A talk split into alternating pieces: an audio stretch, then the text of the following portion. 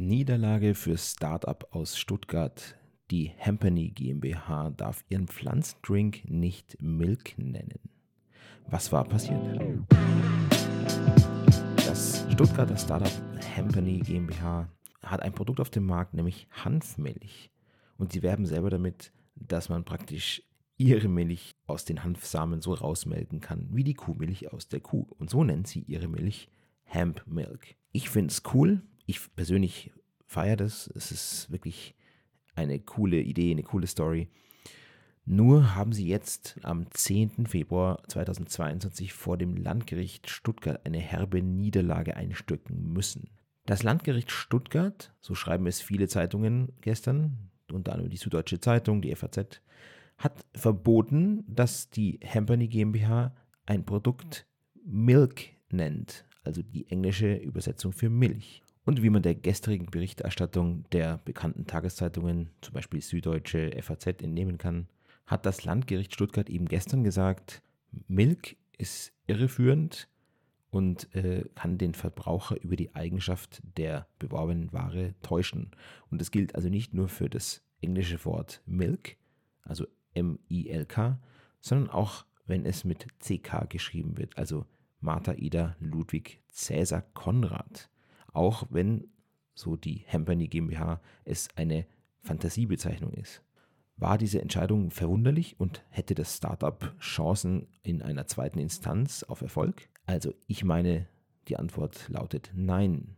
Denn schon 2013 hat die EU mit einer Verordnung über eine gemeinsame Marktorganisation für landwirtschaftliche Erzeugnisse geregelt, dass der Ausdruck Milch ausschließlich, und jetzt kommt's, dem durch ein- oder mehrmaliges Melken gewonnenen Erzeugnis der normalen Eutersekretion ohne jeglichen Zusatz oder Entzug vorbehalten ist. Und in dieser Verordnung steht dann auch noch drin, dass Milch auch noch bezeichnet, dass als Milch auch noch bezeichnet werden darf, wenn Milch später noch einer Behandlung unterzogen wird, die aber die Zusammensetzung nicht verändert. Also zum Beispiel die Sterilisation oder zusammen mit anderen Worten um Typ oder Qualitätsklasse oder Ursprung äh, der Milch darzustellen, wie zum Beispiel Frischmilch. Und deutsche Gerichte müssen sich natürlich bei der Auslegung der Wettbewerbsre des Wettbewerbsrechts an solche unionsrechtlichen Vorgaben halten. Und wie kommt jetzt das Unionsrecht eigentlich ins deutsche Recht genau rein? Oder wie kann das überhaupt aufs deutsche Zivilrecht einwirken? Also, immer wenn ein Unternehmen öffentlich wirbt, also auf dem Markt für sich wirbt, dann ist es eine wettbewerbsrechtlich relevante Handlung, die auch andere Marktteilnehmer, aber auch die Konkurrenz tangiert. Und damit Werbung fair abläuft, also weder Verbraucher noch Konkurrenz irgendwie unfair behandelt, gibt es ein sogenanntes Irreführungsverbot in 5 UWG. UWG ist das Gesetz gegen unlauteren Wettbewerb. Und 5 UWG verbietet irreführende geschäftliche Handlungen. Und zu solchen irreführenden geschäftlichen Handlungen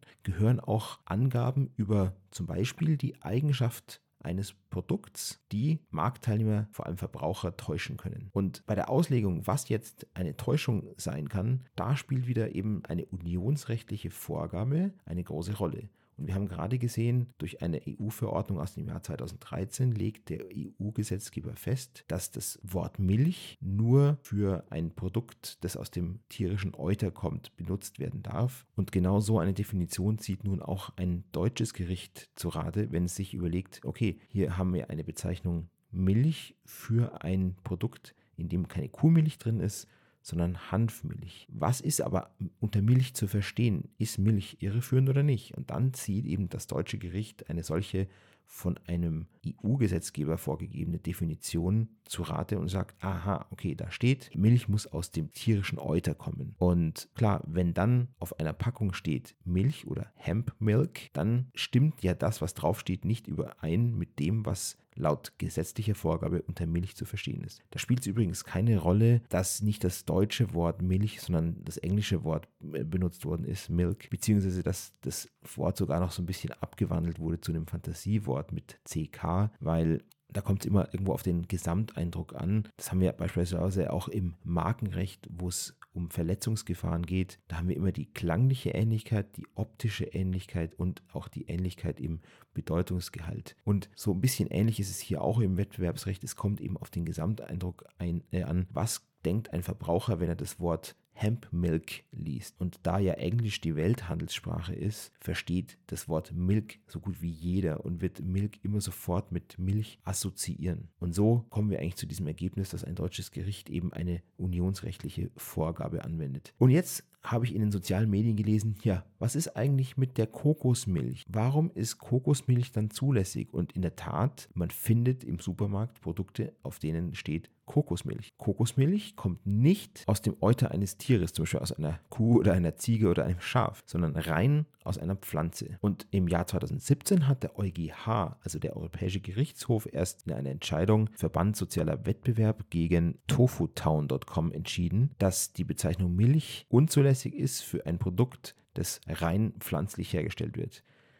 Aber der EuGH verweist ganz zu Recht auf einen Beschluss der Kommission aus dem Jahr 2010. Und in diesem Beschluss legt die Kommission unter anderem Kokosmilch als eine Ausnahme fest. Unter anderem, ich lese mal vor. Kokosmilch, Fischmilch, Butterbohne, Rahmapfel, Butterkohl, Butterpilz, Erdnussbutter, Kakaobutter, Fleischkäse, Leberkäse, Butterschnitzel, Milchmargarine. Und vielleicht noch eins dazu, diese vorgenannte EU-Verordnung, in der festgelegt ist, dass Milch aus einem tierischen Euter kommen muss, in der steht auch drin, dass auch andere Milcherzeugnisse wie Butter, Käse etc. immer aus Milch hergestellt werden müssen. Und Milch ist ja eben wie vorher definiert als tierisches Erzeugnis, das aus dem Euter kommt. Und dieser Beschluss, den ich jetzt gerade genannt habe, also der Beschluss der Kommission, der legt eben fest, dass bestimmte Bezeichnungen ausnahmsweise zulässig sind, sowie Kokosmilch oder Butterschnitzel. Und jetzt kann man sich natürlich fragen, ist es fair, dass Kokosmilch erlaubt ist oder Milchmargarine?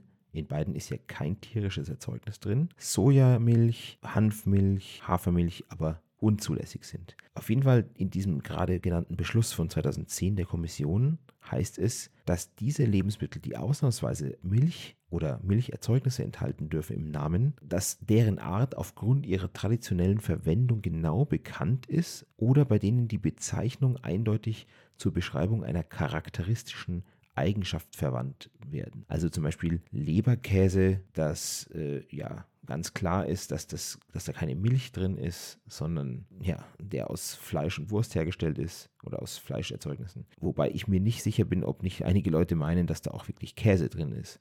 Und ich bin eigentlich auf jeden Fall der Meinung, dass diese alte, aus dem Jahr 2010 stammende Liste dringend überarbeitet werden müsste. Denn Liebfrauenmilch und Fleischkäse und Leberkäse und Kokosmilch, das ist ja alles schön und gut. Aber heute, gerade in den letzten zehn Jahren, haben sich die Produkte so stark weiterentwickelt. Auch der Geschmack von Sojamilch, von Hafermilch, von Hanfmilch hat sich so arg verbessert, dass das heute schon in vielen Haushalten die Kuhmilch ersetzt. Und auch ich trinke gerne Hafermilch zum Beispiel. Aber wie gesagt, aus rechtlicher Sicht ist dieses Urteil vom Landgericht Stuttgart total verständlich und jedes junge Unternehmen, das auf diesem ähm, Markt tätig ist, das also pflanzliche Milch verkaufen will, muss einfach im Moment akzeptieren, dass es diese Produkte in keiner Weise als Milch, Rahm, Butter, Käse etc. nennen darf. Also alles, was mit Milch oder Milcherzeugnissen zu tun hat, diese Bezeichnungen sind absolut tabu.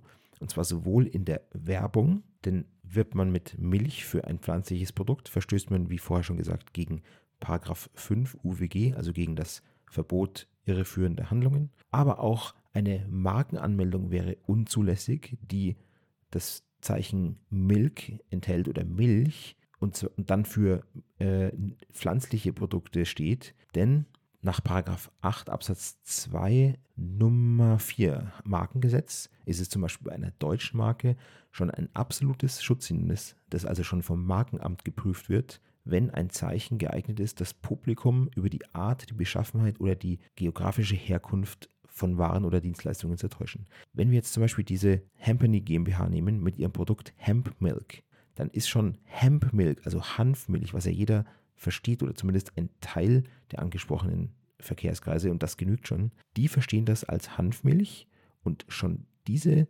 Kombination aus Hanf und Milch ist aus den Gründen, die ich vorher genannt habe, geeignet, das Publikum über die Beschaffenheit der Ware zu täuschen, weil ein Teil des Publikums könnte meinen, dass es sich doch um ein tierisches Produkt handelt, was aber nicht der Fall ist. Die Marke Hanfmilch oder Hempmilk ist als solche schon irreführend, weil diese beiden Begriffe in Kombination einfach als Kommunikation eines Unternehmens für Waren und Dienstleistungen nicht möglich sind. Melde ich als Unternehmen dagegen nur Milk an, ich glaube, The Hempany GmbH hat auch eine Marke, die nur Milk mit CK heißt. Das wiederum ist nicht aus nicht von vornherein schon irreführend, weil ich das Zeichen Milk ja für verschiedene andere Waren und Dienstleistungen benutzen könnte, und zwar in zulässiger Weise.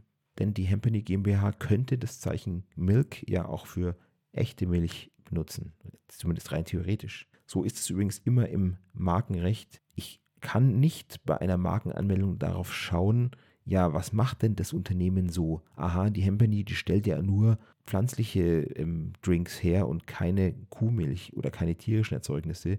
Ja, dann wird das Zeichen Milk ja auf jeden Fall irreführend sein.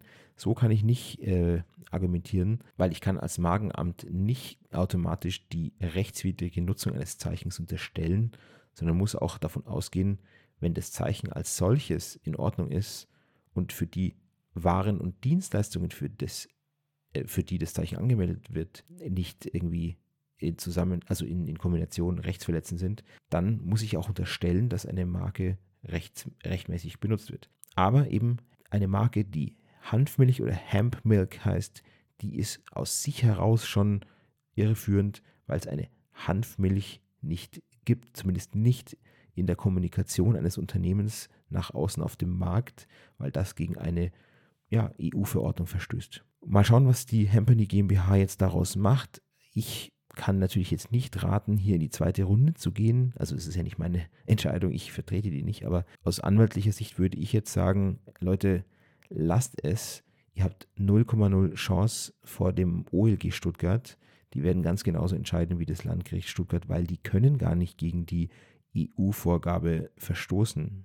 Also die können nicht anders entscheiden als die EU-Verordnung aus dem Jahr 2007, beziehungsweise als das EuGH-Urteil aus dem Jahr 2017, als es ja schon mit einem ähnlichen Fall ging. Natürlich könnten jetzt, könnte jetzt das OLG Stuttgart nochmal die Marke oder die, nicht die Marke, sondern die, die Werbung mit Hemp und Hemp Milk anders auslegen und sagen, ja, das ist Englisch, das ist alles anders, aber wird, wird es hundertprozentig nicht, weil es entspricht einfach auch der gängigen Rechtsprechung, dass zwischen Deutsch und Englisch auch keine große Unterscheidung getroffen wird, wenn es um, sich um Begriffe handelt, die ein Deutscher in beiden Sprachen ganz gut verstehen kann, so wie es bei Milch und Milk der Fall ist. Am Ende muss einem die Hampany aber jetzt auch nicht leid tun, glaube ich. Die haben durch dieses Verfahren natürlich eine unglaublich gute Publicity, haben das auch sehr geschickt natürlich eingefädelt. In den großen Tageszeitungen wurde darüber berichtet, in den sozialen Medien ähm, wird das richtig diskutiert und heiß debattiert und ich glaube am Ende weiß die Hempany auch genau, wie die Rechtslage ist und hat sicherlich schon einen Plan B auf Lager.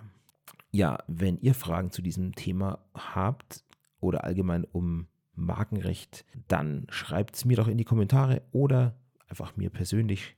Ihr findet mich auf LinkedIn oder auf meiner Website www.maxgreger.de. Danke für eure Zeit. Habe mich wieder mal sehr gefreut, zu euch zu sprechen und euch was mitzugeben. Und ja, bis zum nächsten Mal. Ciao.